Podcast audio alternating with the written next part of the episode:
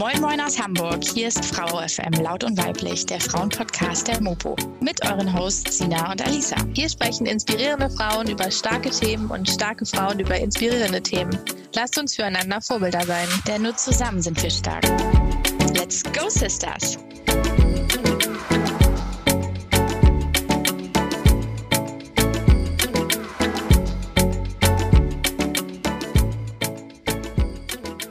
Moin, moin, liebe Podcast-Freunde. Herzlich willkommen zu einer neuen Folge von Frau FM Laut und Weiblich, dem Frauenpodcast der Mopo. Mein Name ist Sina und mir gegenüber sitzt die wundervolle Alisa.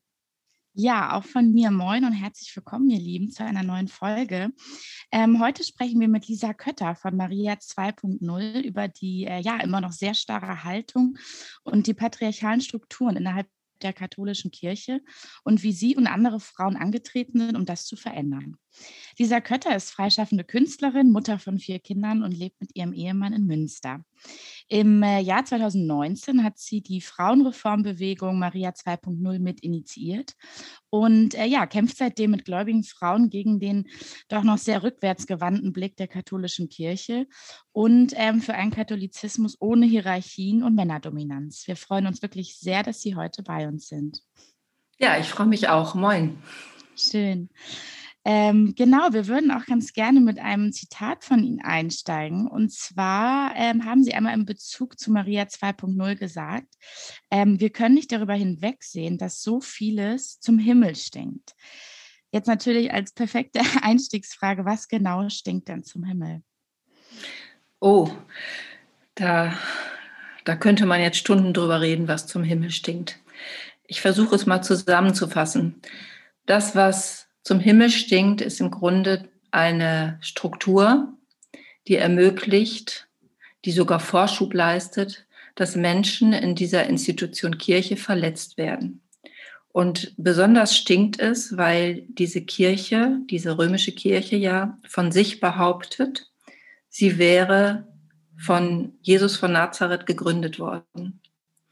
Sie behauptet also, dass sie sozusagen in der Welt das tut oder versucht das zu tun, wozu Jesus äh, ja aufgefordert hat, uns beauftragt hat. Ähm, gleichzeitig hat sie aber Strukturen geschaffen, die diesem Geiste zutiefst widersprechen. Und die Verletzungen, die entstanden sind und immer noch entstehen, sind ja bekannt. Es geht um Machtmissbrauch in jeglichem Sinne, der von sexueller Gewalt über spirituelle Gewalt, über ähm, über ausschließende äh, Rituale und äh, ja, menschenverachtende und Menschen in ihrer Wirklichkeit nicht wahrnehmende Strukturen geht. Ähm, ja, und das stinkt zum Himmel, weil die Botschaft so wunderbar ist und viele Boten so schrecklich agieren. Das klingt auf jeden Fall nach Veränderungsbedarf. Wie hat sich denn äh, Maria 2.0 ähm, formiert? Wie ist das zustande gekommen? Es ist zustande gekommen, indem es sich eigentlich gar nicht formiert hat. und das ist auch, glaube ich, eins der Merkmale von Maria 2.0, dass es nach wie vor ein relativ anarchischer Haufen ist und auch ein sehr diverser Haufen von Menschen, die, ähm, die gesehen haben, dass wir gar nicht mehr warten müssen, dass äh, Kirchenherren sagen, ja, ihr habt recht. Denn es gibt ja seit Jahrzehnten gibt es ja Reformgruppen, die sich bemühen, äh, in der Diskussion zu sein mit denen, die die Lehre, die reine Lehre verwalten und äh, ihnen zu beweisen, dass wir uns öffnen müssen, dass wir die Türen und Fenster weit aufmachen müssen.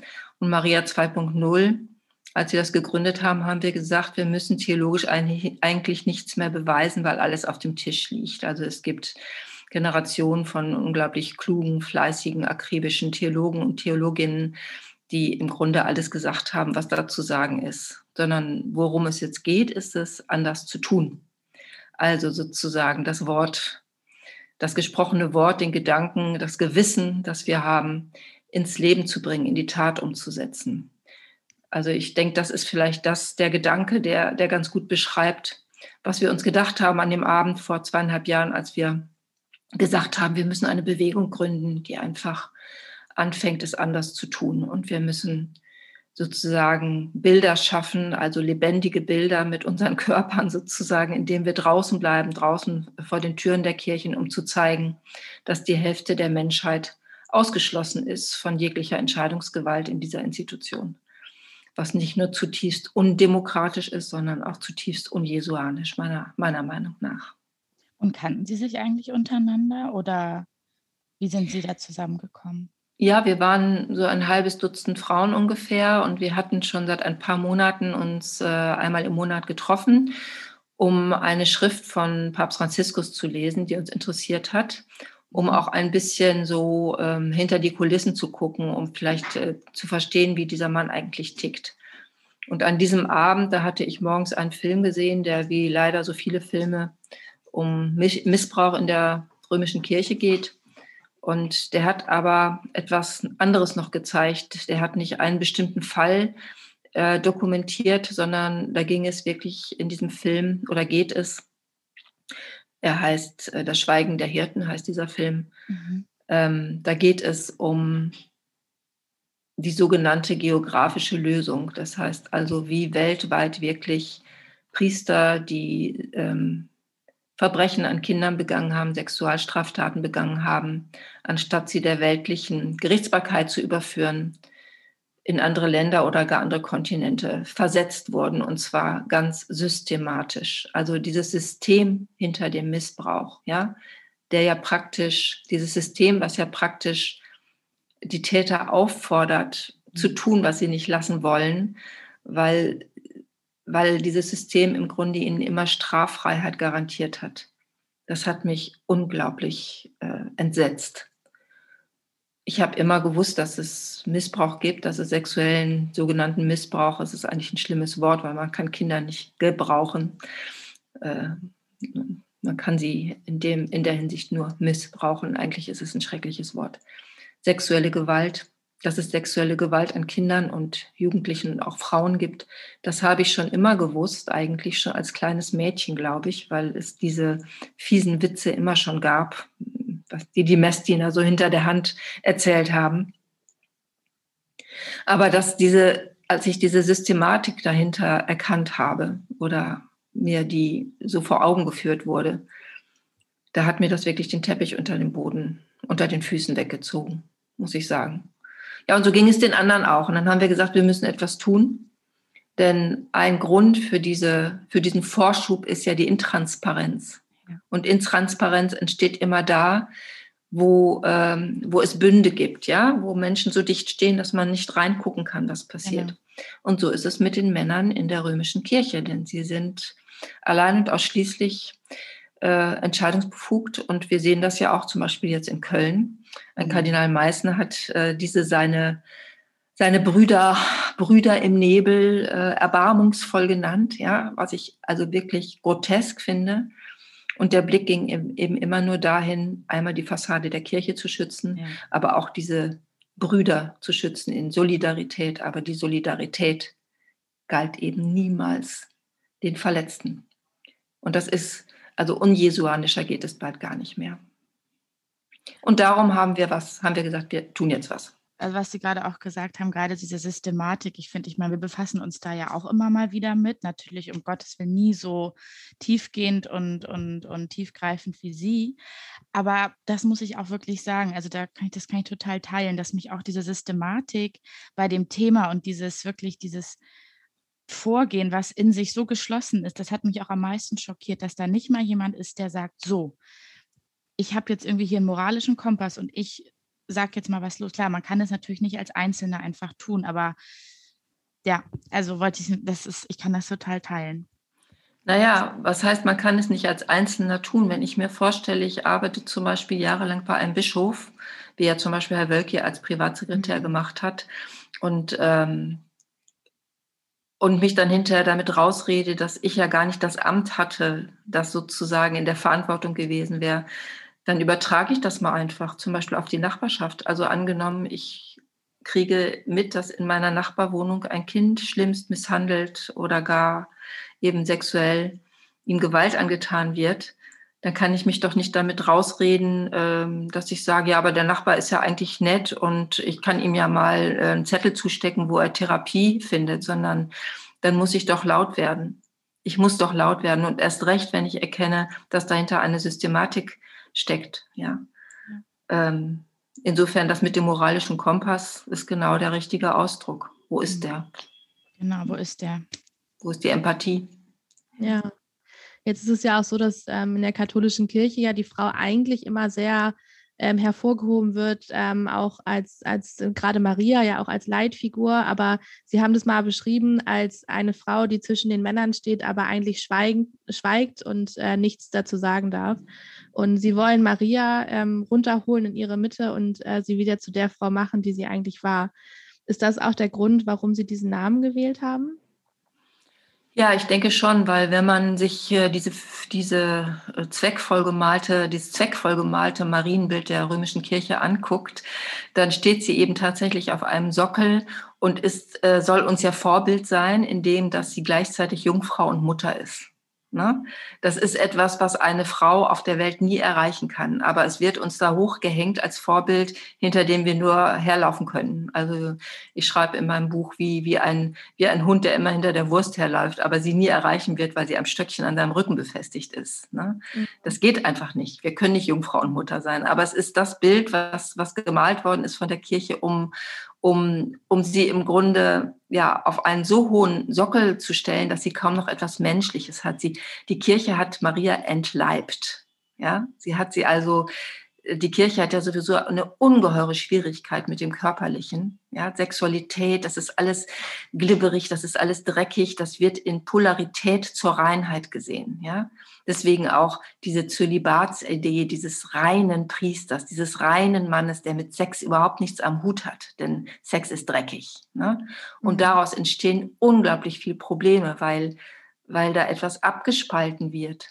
Ja, es wird vom Menschen etwas abgespalten. Und gleichzeitig aber sagt eben die, sagen die Christen, das Wort ward Fleisch. Ja, also Gott ist ein Gott der Tat, der leiblichen Tat. Er hat, er ist Mensch geworden. In jedem Menschen scheint Gott auf und ganz besonders in diesem Menschen Jesus scheint Gott auf.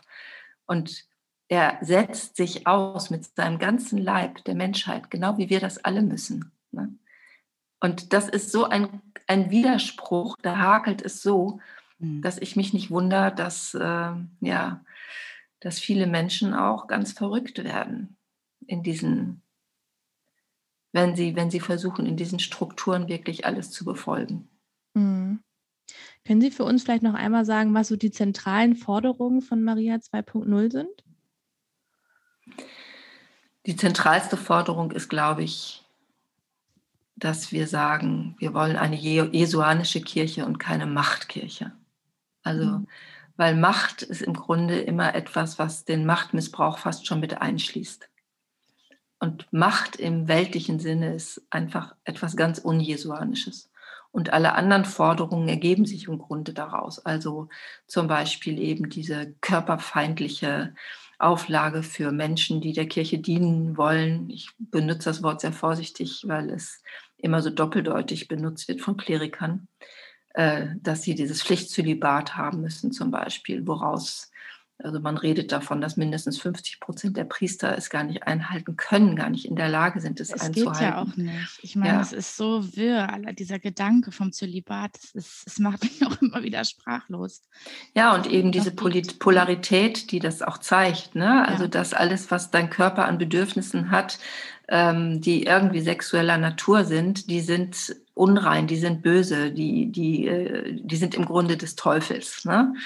Das hat ja auch ganz, ganz viel mit dem Frauenbild zu tun. Die Frau als die ewige Verführerin, also die Eva, auf die alles geschoben wird letztendlich. Also, mhm.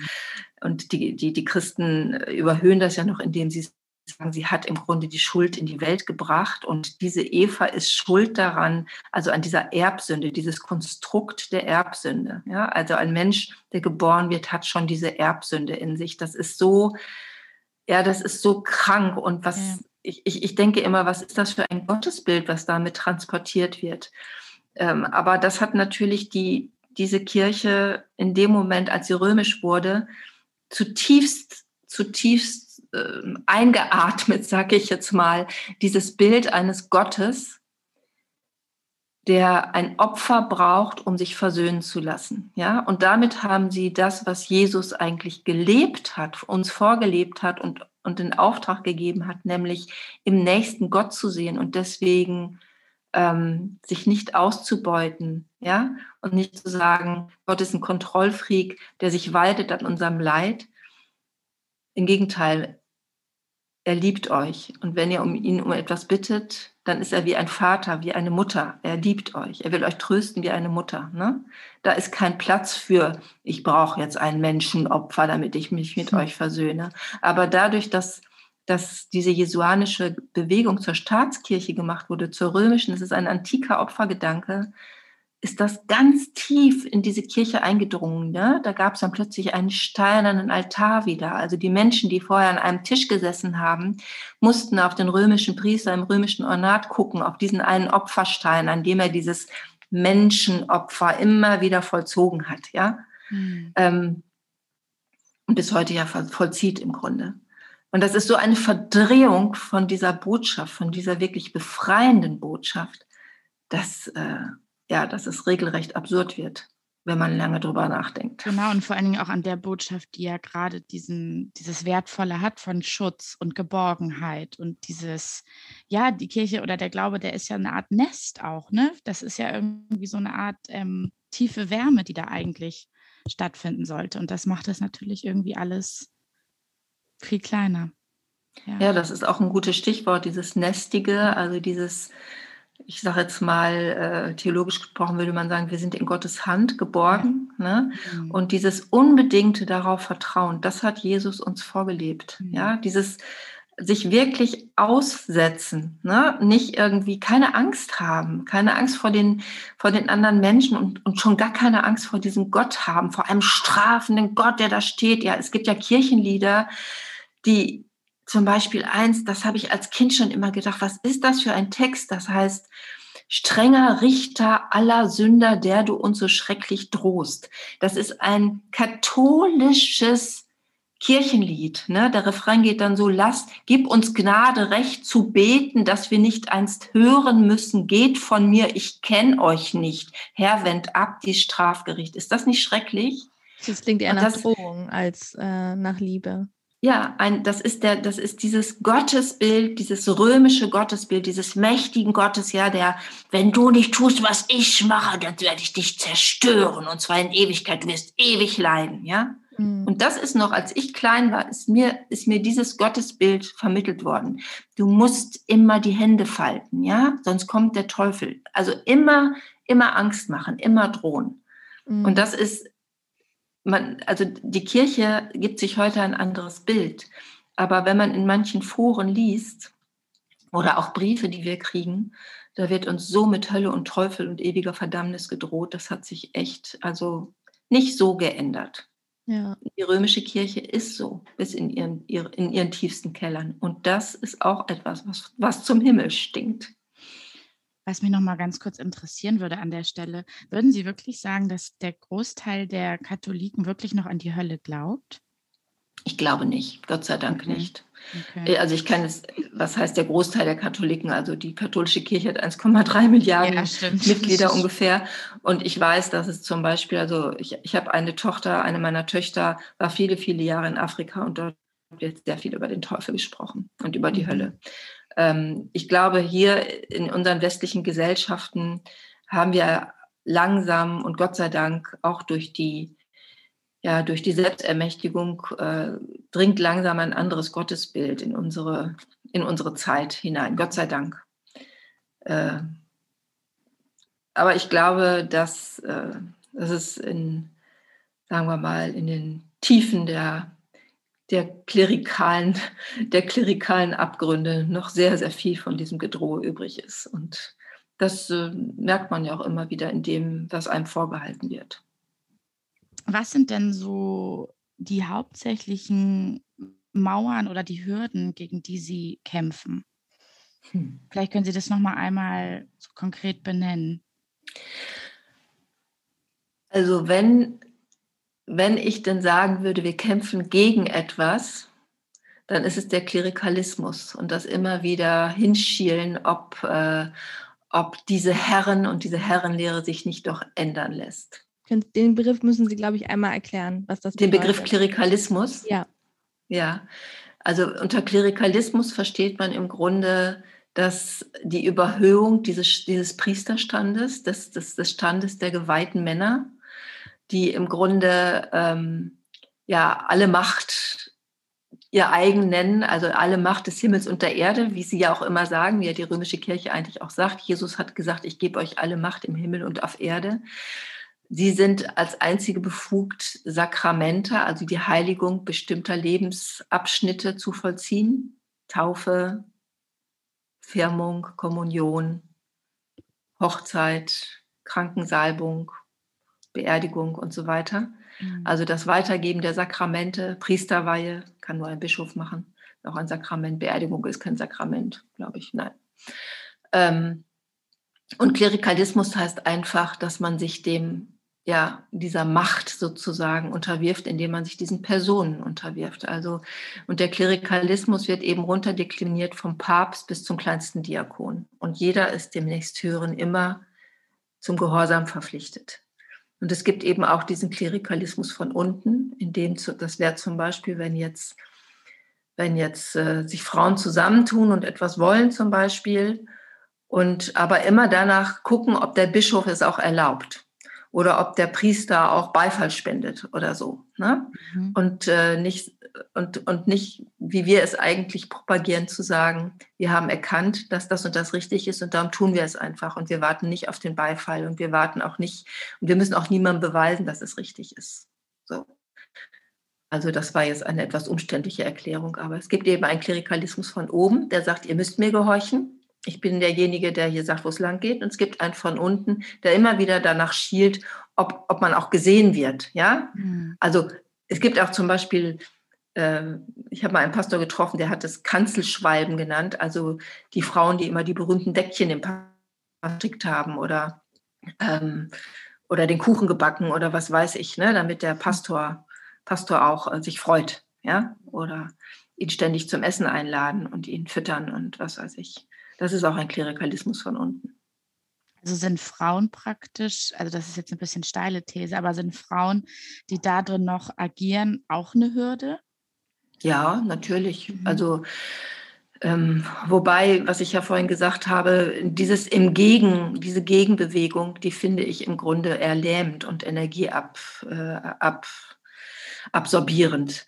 Äh, ähm, natürlich ist es wichtig, den Finger in die Wunde zu legen, weil das ist auch eine politische Frage. Wir müssen den, wir müssen den Finger in die Wunde dieser, dieses patriarchalen Systems legen, wir, gerade wir als Frauen. Ne? Das, die Kirche hat das ja nicht erfunden. Wir sehen ja diesen, äh, diese äh, Verletzung durch Patriarchis, äh, patriarchale Strukturen in allen möglichen Gesellschaften, in allen möglichen Institutionen und so weiter. Das muss ich euch auch nicht erzählen. Das ist ja äh, jetzt kein spezieller Kampf. Aber die römische Kirche trägt das so wunderbar wie auf einem Tablett vor sich hin, was patriarchale Strukturen eigentlich sind. Und natürlich muss man das immer wieder benennen und den Finger in die Wunde legen. Aber da stehen zu bleiben, würde ja heißen, in dieser Gegenbewegung stehen zu bleiben, die ja unheimlich viel Energie in dieses Gegenlicht. Wir wollen aber etwas Neues machen. Wir wollen eigentlich etwas zufügen. Wir wollen zufügen, dass wir sagen, alle sind eingeladen. Wir wollen, wir wollen nicht mehr ausschließen. Und wir wollen auch, dass die Menschen diese Selbstermächtigung spüren, dass es kein richtig und falsch gibt in dem Sinne.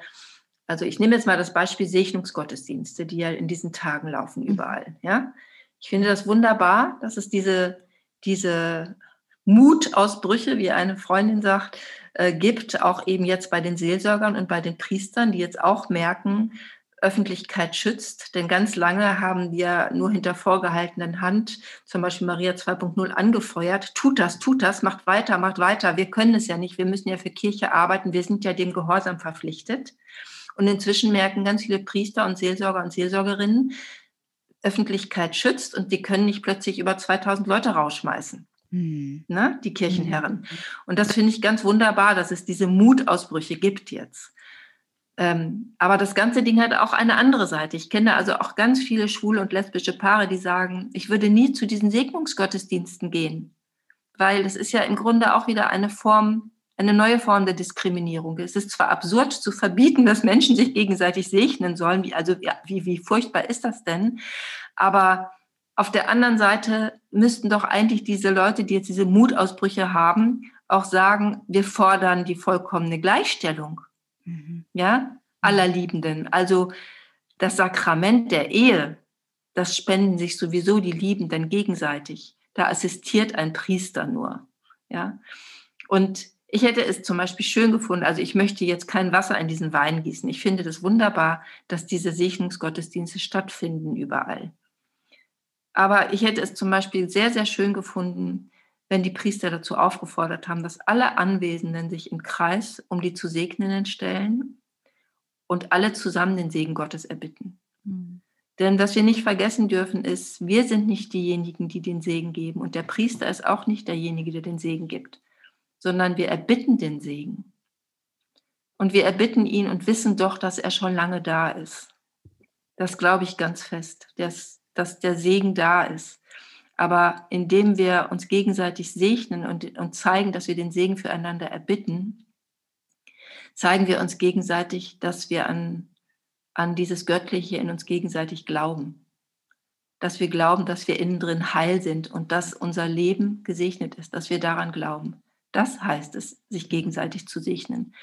Und das wiederum so klerikal zu erhöhen. Also ein paar Bilder haben mich regelrecht abgestoßen, wo dann Priester mit ihren Gewänd Gewändern standen und die Arme weit ausgebreitet haben und dahinter leuchtet irgendein Kreuz. Da habe ich gedacht, was ist das für ein super klerikales Bild wieder? Und die Medien haben natürlich auch das ihre dazu getan. Leider fand ich schade. Also es sind auch einige einige Berichte ja gekommen über die Gottesdienste, von denen ich weiß, dass auch Frauen da gesegnet haben, Seelsorgerinnen da auch gestanden haben und gesegnet haben. Und immer wurden nur diese Priester im vollen Ornat gezeigt. Ne? Das mhm. ist auch Klerikalismus von unten. So. Mhm. Also wie gesagt, ich begrüße das sehr, dass das, dass das passiert und dass diese Selbstermächtigung eben jetzt auch die Leute, die für Kirche arbeiten, erfasst. Aber wir müssen auch weitergehen da und wir müssen immer mutiger werden. Also das ist, das, das möchte da möchte ich auch wirklich zu auffordern. Sie haben eben das auch was Schönes gesagt, weil Sie haben gesagt, Sie wollen es eigentlich ähm, auf eine Ebene heben. Sie wollen etwas hinzufügen. Und das ist ja eigentlich auch genau das, was ähm, den Feminismus ja eigentlich auch stark machen sollte, dass man, wir wollen niemandem etwas wegnehmen und es soll auch den Priestern im Sinne ja nichts weggenommen werden. Es soll ihnen ja nur etwas hinzugefügt werden. Es soll etwas Neues mit reinkommen, neue Ideen, vielleicht auch ein, eine neue Kirche oder eine Kirche, die einfach für jeden offen ist, genauso wie auch eine Gesellschaft für jeden offen sein sollte. Und im Prinzip passiert in der Kirche jetzt genau das Gleiche, wofür wir auch schon lange in der Gesellschaft kämpfen, für eine Gleichstellung. Und das finde ich eigentlich einen sehr schönen Gedanken, dass, oder das auch, was man mitnehmen sollte. Es geht nicht darum, jemandem etwas wegzunehmen, sondern wirklich Dinge hinzuzufügen, Menschen hinzuzufügen, eine Gleichstellung zu erreichen. Das ja, das ist ja das große Missverständnis des Feminismus, ja. Also das ist ja, ja, auch, also auch viele Frauen sagen, ihr wollt ja nur Macht, ne? Ihr wollt ja nur die Macht übernehmen und das ist ja totaler Quatsch. Ne?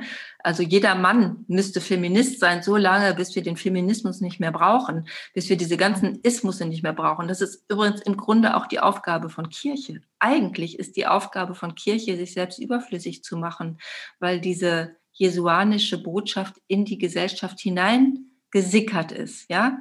Mhm. Äh, Im Grunde müsste Kirche all diesen emanzipatorischen Bewegungen mit wehenden Fahnen voranschreiten, weil sie so, weil, weil, sie, weil sie so solidarisch sind, weil sie Solidarität einfordern. Was sie aber machen, ist Angst zu haben, dass ihnen damit Macht flöten geht.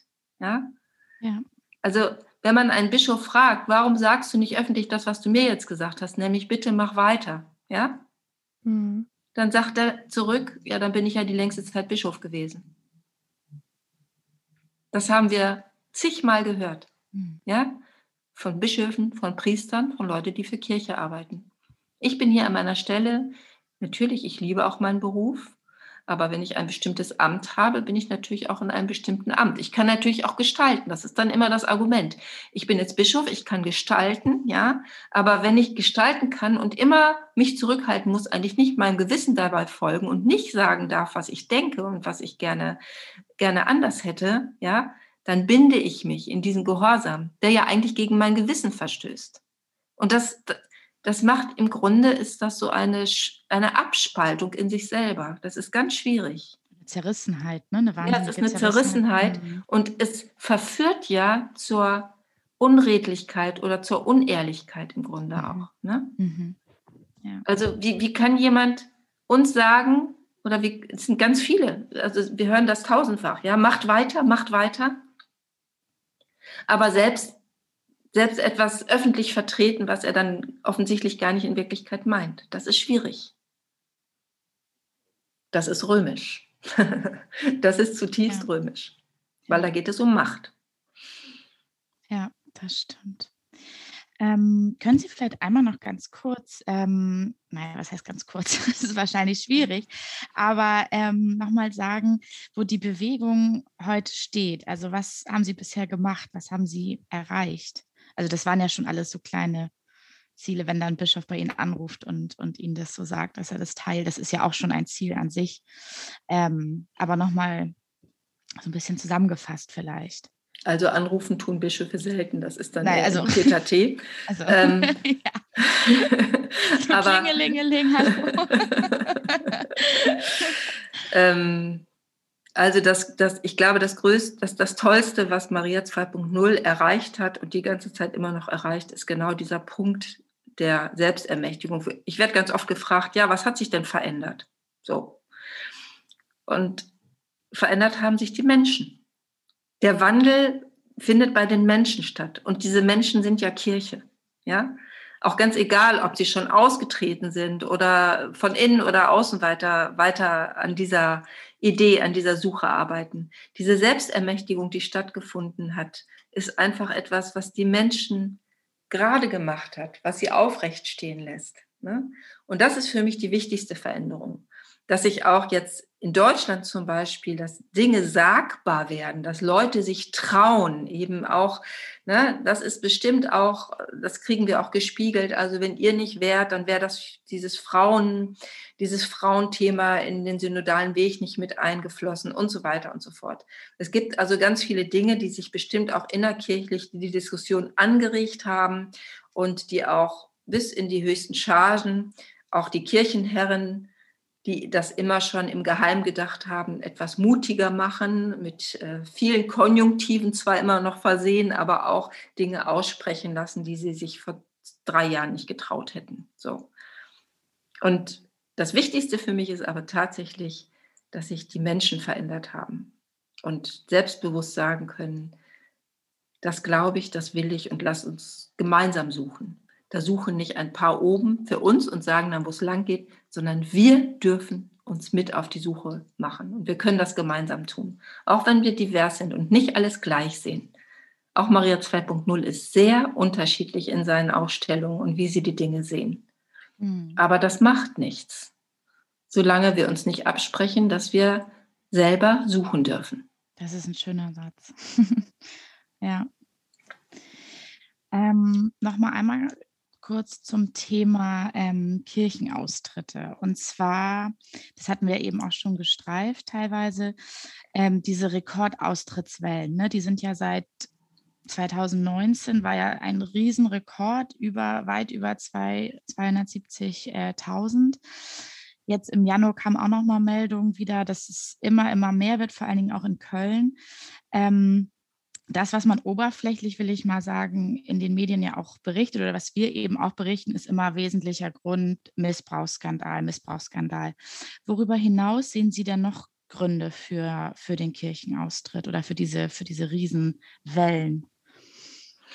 Also ich glaube tatsächlich, die Leute, die jetzt gerade im Moment gehen, gehen nicht, weil sie irgendwie Kirchensteuer sparen wollen oder sonst was, sondern im Moment hat sich halt wie auf einer Bühne in Köln ähm, dieses autoritäre System so nach außen gekehrt. Das ist so sichtbar geworden. Das ist ja wie ein Drama gewesen, also wie ja. so ein, wie so ein Shakespeare-Drama im Grunde. Ja, da ist der, da ist der Sohn, der seinen Vater vom Thron stößt oder vom Sockel stößt, auf dem er als Denkmal stand und, sie, und, und stellt sich selber drauf und wehrt sich jetzt dagegen, auch das kleine Sünderlein zu sein. Ja, also will mhm. seine Erhabenheit da weiter auf dem Tablett vor sich tragen, äh, kauft sich Menschen ein, die ähm, ihm bestätigen, dass er nichts falsch gemacht hat und äh, schickt ansonsten sein Gewissen äh, nach Rom und lässt sich von da das bestätigen. Und ich weiß manchmal gar nicht mehr, wo er selber eigentlich ist, wenn ich mir das so angucke. Also das eine regeln die Juristen, das andere regeln die, äh, regeln die Kurie und, die, und der Papst.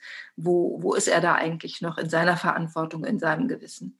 Und das sehen die Menschen ja. Die Menschen sehen ja, dass da ein, eine, ein System von, von Loyalität und Gehorsam und Befehlsgewalt ist, dass sie einfach äh, ja, fassungslos macht und im Grunde auch hinter diesen Gutachten, die jetzt veröffentlicht werden, auch wenn ja, wenn sie ja nur die ganz, ganz, ganz, ganz, ganz kleine Sichtbarkeit eines unglaublich großen, schrecklichen unterirdischen Eisbergs abbilden.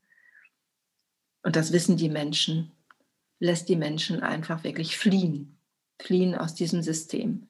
Mhm. Und ich kenne sehr, sehr viele Menschen, die äh, die Kirche in, in, in den letzten Jahren verlassen haben und da war nie, ich kenne nicht einen, äh, der einfach gesagt hat, was, was soll ich meine Steuern da, äh, was soll ich mein Geld da reinpumpen?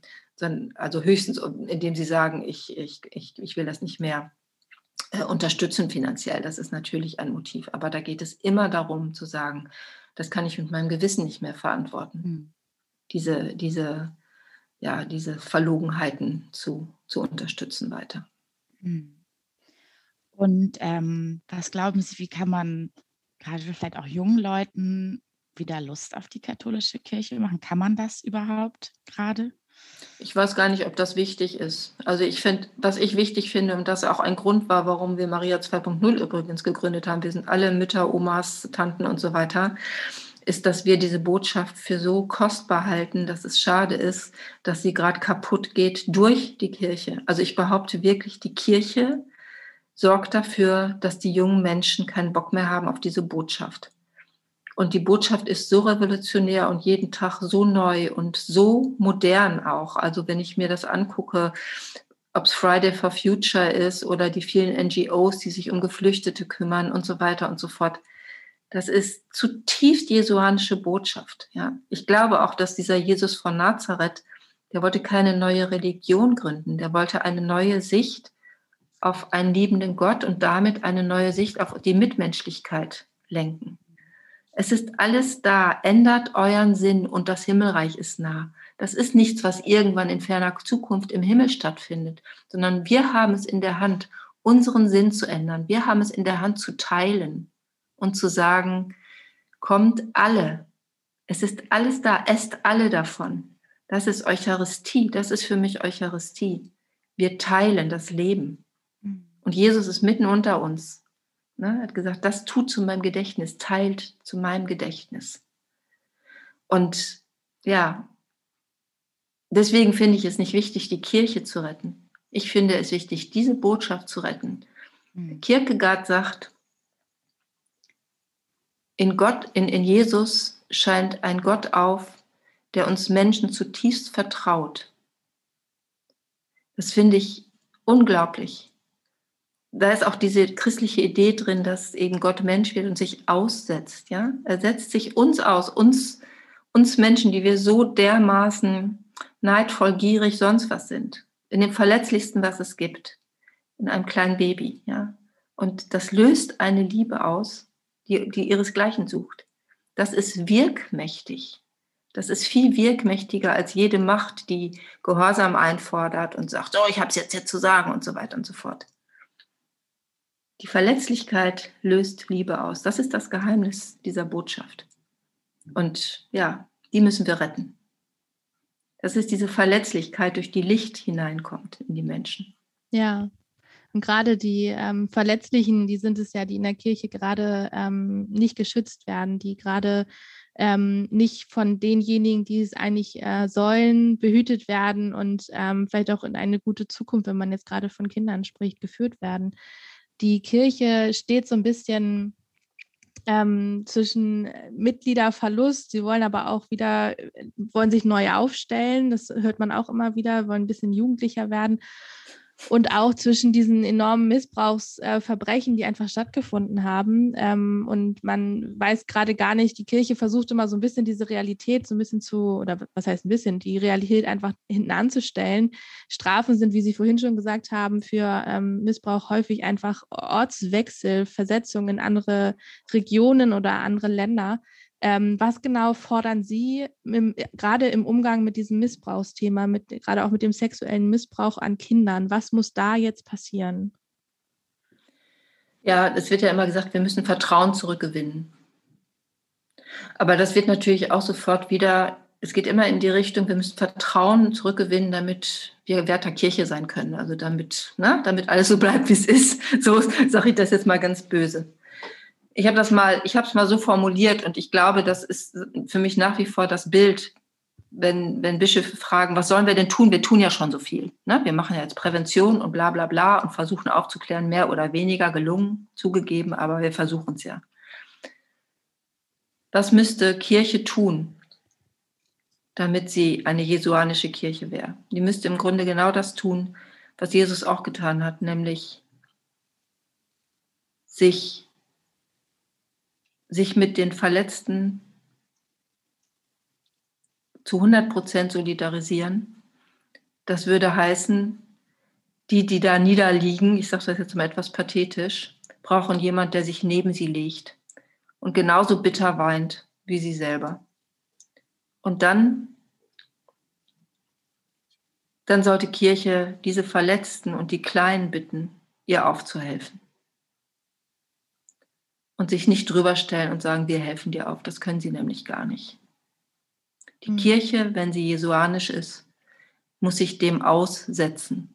Und dazu gehört auch, dass diese Macht gebrochen wird und dass man sie abgibt. Es gibt ein schönes Hörspiel, ich glaube vom WDR, das heißt Der ehrliche Bischof. Da lädt ein Bischof zur Pressekonferenz und alle Medienvertreter denken, ah, jetzt erzählt er uns was über seine tollen Präventionen und sonst was.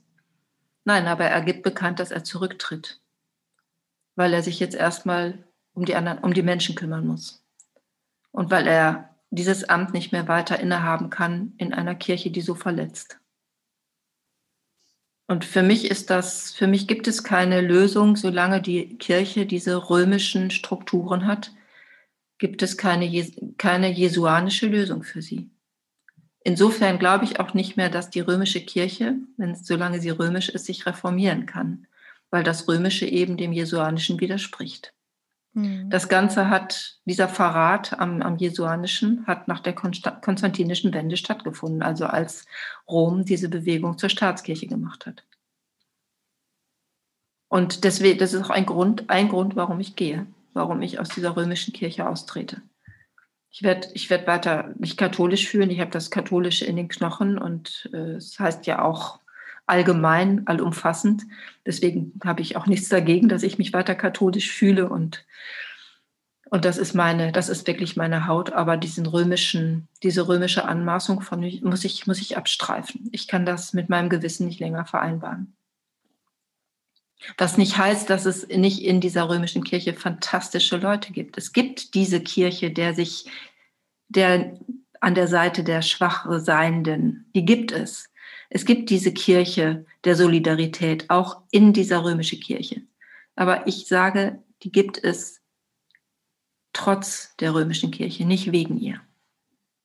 Und gerade die, die solidarisch sind und sich zu den Schwachen mit auf den Boden liegen, sind oft die, die unglaublich viel Energie dafür aufwenden müssen, das tun zu dürfen. Ja, das stimmt. Sie haben in einem Interview tatsächlich mal gesagt, dass, ähm, und ich zitiere einmal, äh, für uns Frauen in der katholischen Kirche ist ein stillschweigender Austritt keine Option. Jetzt haben Sie gerade selber gesagt, dass Sie ähm, sich doch gerade überlegen, auszutreten.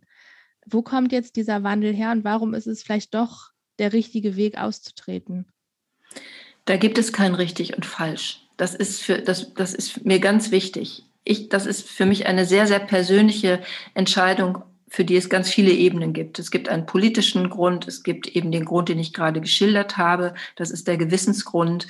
Es gibt auch noch andere persönliche Gründe, über die ich äh, hier nicht spreche, aber es ist auf jeden Fall kein, es gibt kein allgemeines richtig und falsch. Das möchte ich mal das möchte ich mal vorausschicken. Bei dem still, stillschweigenden Austritt ist natürlich auch das Stillschweigend entscheidend. Also ich versuche es ja schon auch zu begründen, warum ich jetzt gehe, weil ich natürlich ähm, ich sage zwar auf der anderen Seite, es ist etwas Persönliches und es geht letztendlich eigentlich niemand an, aber da ich eben ein bisschen auch äh, zur öffentlichen Person geworden sind, bin, habe ich mich natürlich entschieden, es jetzt doch eben öffentlich zu machen. Ähm, wenn ich sage, dass, das, dass es einen Wandel gibt und dass der Verstand ein Gottesgeschenk ist, dann kann ich nur sagen, dass es äh, in diesen zweieinhalb Jahren auch bei mir eine Entwicklung gegeben hat, die mir diese Kirche in ganz, ganz vielen Dingen zutiefst fremd hat werden lassen. Durch Dinge, die ich erfahren habe, durch viele Gespräche, die ich geführt habe, auch was ich gelesen habe, durch Zusammenhänge, die ich auch wirklich jetzt erst erkannt habe im Laufe meiner ziemlich intensiven Arbeit die letzten zweieinhalb Jahre, durch viele Gespräche mit sehr klugen Theologen und Theologinnen ähm, und vor allen Dingen durch die Tausenden von Verletzungsgeschichten, die wir natürlicherweise über Gespräche, über Mails, über Briefe, über Telefonanrufe und sonst etwas, die uns zu Ohren und zu Augen kommen. Das ist so eine Dimension, da kann ich auch nicht mehr darüber hinweg gucken. Mhm. Weder über die Dimension der Verletzung noch über die, ich würde sagen, zu 99 Prozent ausbleibende Versuch von Heilung durch Kirche. Es gibt keine Empathie, es gibt keine ähm, Strategie, da etwas zu ändern, keine wirkliche, die von der Kirche ausgeht. Alles, was passiert an Prävention, an Aufarbeitung, an Zugeben von, von Dingen, passiert nur auf Druck von außen. Ich kenne nicht einen einzigen Fall, wo ein Bischof oder irgendein hoher Kleriker sich hingestellt hat und gesagt, hier, wir haben Stopp, alles auf Null, wir haben ein Problem. Das müssen wir erstmal lösen. Vorher können wir gar nicht so weitermachen. Mhm. Ja? Es passiert nur auf Druck und wenn es dann auf Druck passiert, nur in der Salamitaktik. Es ist nie sofort alles dann offengelegt worden. Und das hat mir auch sehr zu denken gegeben. Das ist auch einer der Gründe, warum ich glaube, dass da von innen raus nicht mehr viel passieren kann. Mhm. Oder eigentlich gar nichts. Im Gegenteil. Wir sehen ja auch Rückwärtsschritte. Ja. Das bedeutet aber, dass sie für, für sie ist der Glaube nicht an die Kirche gekoppelt, sondern für sie ist der Glaube auch ohne die Kirche absolut äh, da. Ja, was ist der Glaube? Für mich war mein Glaube nie, äh, nie an die Kirche gekoppelt. Die Kirche ist sozusagen wie ein, wie ein Gefäß in, äh, oder wie ein Raum, in dem ich ähm, und unter anderem auch äh, versuche, meinen Glauben zu verorten. Mhm. Ja, aber die Kirche ist nicht mein Glaube ich glaube nicht der römischen Kirche, ich glaube Jesus sein Gott, ganz entschieden. Hm. Ja. Wir hatten vorhin schon mal so ein bisschen über die Realität gesprochen, ähm, die in der Kirche nicht so richtig abgebildet wird. Und es gibt gerade tatsächlich ein aktuelles Beispiel, ähm, wo die, äh, die Deutsche Bischofskonferenz eine geplante Vergabe des katholischen Kinder- und Jugendbuchpreises gestoppt hat, weil in dem vorgeschlagenen Buch, das ähm, Papierklavier heißt, von Elisabeth Steinkellner, eine ähm, Transperson zur Sprache kommt. Und die katholische Kirche sich jetzt entschieden hat, beziehungsweise ähm, in dieser Bischofskonferenz jetzt entschieden wurde, dass äh, lieber gar kein Preis verliehen wird, als ähm, den Preis an dieses Buch zu verleihen.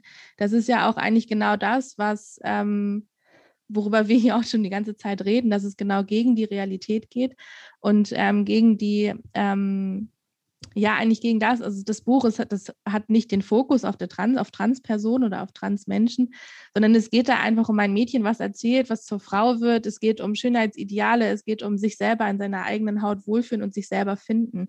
Eigentlich ein Buch, ähm, was jedem jungen Mädchen helfen kann, ähm, weiterzukommen im Leben, was auch für den Deutschen Buchpreis ähm, tatsächlich nominiert ist. Und ähm, Warum ist es für die katholische Kirche so schwierig, die Realität, diese, diese Vielfalt, die wir in der Gesellschaft haben, tatsächlich abzubilden? Können Sie sich das erklären? Weil sie eine abgeschlossene Wahrheitskapsel ist und bleibt, wie jede Religion. Religionen sind abgeschlossene Wahrheitskapseln. Ich habe immer das Bild so im Kopf, wie so kleine Satelliten schwirren die durchs All und halten sich für die Welt. Ne? Also ja. innerhalb dieser abgeschlossenen Mauern ist kein Fenster zu öffnen, keine Tür zu öffnen. Wir besitzen die Wahrheit. Die römische Kirche führt, fühlt sich als der Herr, die Herrin, die, die Herrin der Welt. Ja. Und äh, dieses, diese Weigerung, wissenschaftliche Erkenntnisse zu rezipieren, zu wirklich einfach, äh, ja, wie lange, es hat Jahrhunderte gedauert, bis die, bis die, bis die Tatsache, dass die Welt wirklich rund ist, nicht nur dann zugegeben wurde, sondern auch der Mensch, der das erkannt hat, endlich Recht bekommen hat, also auch öffentlich. Ja, die Kirche gibt einfach nicht gern zu, dass sie, dass irgendeine ihrer ewigen Wahrheiten gar nicht die ewige Wahrheit ist. Und diese Absurdität, die, die darin liegt, zu wissen, was die Wahrheit Gottes ist, ich meine, das ist ja schon, dieser Satz ist ja an sich schon ein, ein Abstrusum, ne? ein, ja. ein in sich, ein, ein, ein, ein sich in sich äh, widersprechendes Konstrukt. Aber die Kirche hat halt im 19. Jahrhundert, die römische Kirche, hat sich ja ein System erschaffen, äh, wo man sich schön im Kreis drehen kann, dadurch, dass sie so etwas ähm, etwas wie, wie äh, eine Unfehlbarkeit installiert haben, kann man sich immer wieder selbst in seinen Argumenten bestätigen und man braucht die Außenwelt nicht mehr. Und so ist das mit der abgeschlossenen Kapsel. Und es macht mich sprachlos. Ich wusste davon noch nichts. Ich werde sofort für mhm. meine Enkelkinder dieses Buch kaufen. ähm, das macht mich, das macht mich so wütend, ja, und dass, dass da auch kein Politiker aufsteht, dass auch unser Staat nicht sagt, hallo, geht's noch, ne? Mhm. Was maßt ihr euch da an, dass die wirklich dann so einen Prozess stoppen können? Das macht mich wirklich unglaublich wütend. Immer noch. Das ist auch so, ja. das, also ich habe ein neues Lieblingswort für solche Vorgänge. Das ist von Hannah Arendt. Ich habe neulich mir ein altes Interview mit ihr angehört über Eichmann. Und dieses Wort finde ich wunderbar und das ist hier sehr passend. Es ist empörend dumm. Ja, ja. So. Das ja, stimmt, das, das, ist tatsächlich sehr passend. Das ja. stimmt, das stimmt. Ja, ähm, so zum Ende hin langsam ähm, nochmal einmal die Frage, wie stellen Sie sich eine moderne, zeitgemäße und vor allen Dingen auch frauenfreundliche Kirche vor? Dass sie nicht frauenfreundlich ist, sondern frauenselbstverständlich ist. Das wir brauchen, wir brauchen niemanden, der uns Bonbons verteilt oder uns Plätze anweist oder sagt, das dürft ihr jetzt. Also wir, deswegen ist mir immer ganz wichtig, nicht um Erlaubnis bitten. Eine eine Kirche, die zeitgemäß ist, stelle ich mir vor, dass man sich gemeinsam auf die Suche macht, dass man Gastgeber sucht, dass man in die Gesellschaft hineingeht, sich einmischt, dass man da, wo man Ungerechtigkeit sieht, gemeinsam sich solidarisiert mit denen, denen das widerfährt und äh, da ist übrigens in ein, einigen Punkten die Kirche ziemlich gut, also finde ich. Ne? Also auch sehr deutlich, zum Beispiel was die Geflüchteten angeht und so weiter, mhm. finde ich sie ziemlich gut oft. Ähm, aber dass man das auf allen Ebenen macht und dass weder das Geschlecht noch die sexuelle Orientierung noch sonst irgendetwas eine Rolle spielt, sondern dass man Menschen bestärkt und das tut und das in das Leben hebt, was Jesus uns gezeigt hat, einen liebenden Gott, einen bedingungslos liebenden Gott, den wir aufgerufen sind zu spiegeln in dem, was wir tun, unserem Nächsten, unseren Mitmenschen gegenüber. Das ist das, was Kirche, das ist die Aufgabe von Kirche. Und das zu feiern, das Leben zu feiern, ja. zu teilen, Eucharistie zu feiern, in diesem Sinne, es ist alles da. Kommt, alle seid ihr eingeladen. Niemand, niemand ist ausgeschlossen. Segnen, Lass uns segnen, nicht verdammen. Das sollte Kirche sein. Ich finde das Leben feiern, das trifft es super. das muss auf jeden Fall mehr stattfinden. Ja. Definitiv. Ja. Ähm, ja, wir sind jetzt schon am Ende. Und wir haben immer zum Schluss hin eine Abschlussfrage, die wir jeder unserer Gästinnen äh, stellen. Und die ist, ähm, mit welcher Frau würden Sie denn gerne für einen Tag mal tauschen und warum? So ganz spontan und aus dem Bauch. Oh. einen Tag tauschen. Das ist schwierig. Einen Tag tauschen würde ich gerne mit Wow, ist das schwer. Die Frau muss auch nicht mehr leben, die kann auch schon tot sein. okay, dann wäre ich mal gerne einen Tag lang eine Begine. Ich wäre gerne einen Tag lang eine Begine, die mit anderen Frauen in einer Gemeinschaft lebt, aber nicht in einer klösterlichen, sondern in einer Beginengemeinschaft. Das würde ich gerne mal sein. Können Sie uns einmal erklären, was das ist? Ich kenne den Begriff tatsächlich nicht. nicht. Beginn, das ist eine Bewegung, die so in den, im, im, im holländisch-belgischen Raum vor hm, 200 Jahren oder so angefangen hat. Da haben sich Frauen die noch nicht verheiratet waren oder nicht mehr verheiratet waren, weil sie vielleicht Witwe geworden sind oder aus anderen Gründen überhaupt nicht heiraten wollten, zusammengetan hat und im Grunde so etwas wie fromme Frauengemeinschaften gebildet haben, oft auch kleinere Geschäfte miteinander betrieben haben oder sonst was. Und die haben sich in den sogenannten Beginenhöfen zusammengeschlossen. Die gibt es zu besichtigen noch im Benelux-Raum. Wunderschöne Anlagen mit wunderbaren Gärten. Und die waren sehr autark, die hatten immer jeder ihre, ihre, eigene kleine Haushaltung, aber eben auch diese gemeinschaftlichen Ideen und, und, und Räume. Und diese Begin-Idee, die ist, äh, die lebt wieder ein bisschen auf. Dieses, ähm, also es ist so ein bisschen wie Kommunitäten bilden, die aber eben keine Klöster sind und wo es auch nicht darum geht, dass jemand der Chef ist oder die Chefin oder dass man sich auf jeden Fall äh, in allem gehorchen muss, sondern wo man versucht, an einem Strang zu ziehen und das spirituelle Leben auch zusammenzuleben. Und diese Beginenhöfe sind so mhm. schön. Ja, es hört sich extrem schön Sprechen mich ästhetisch auch einfach total an. Die versammeln oft so klein, wie so kleine Reihenhäuser um eine große Mitte. In, mhm. in, äh, in Belgien gibt es so einen wunderschönen, in Brügge, so einen wunderschönen Beginenhof. Ja, da mal einen Tag zu leben und mit den anderen Frauen diesen Tag zu teilen. Das würde ich gerne. Vielleicht können Sie das ja sogar mal. Ja. Als Praktikantin oder Dann so. werde ich mal eine Begine. Ja, genau. Super. Ja, Frau Kötter, vielen, vielen Dank für dieses tolle Gespräch. Ich muss einmal noch abschließend sagen, das ist so, so tolle Arbeit, die Sie da machen. Bitte immer okay. weiter, immer, ja. immer weiter. Es ist so wichtig. Und ja. ja. Wir gehen Dank, zusammen weiter. Wir sind alle zusammen ja. weiter auf der Suche.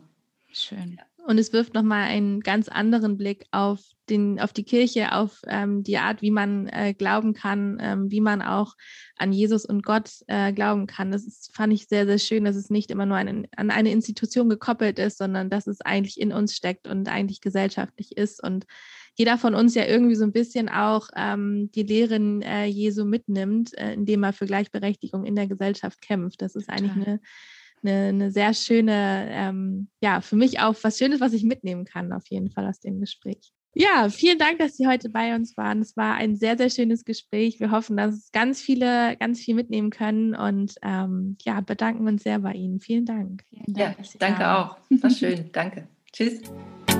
Das war schon wieder mit uns und dem Podcast. Viele weitere interessante Frau FM-Themen findet ihr, wenn ihr uns auf unserem Instagram-Kanal laut und weiblich folgt.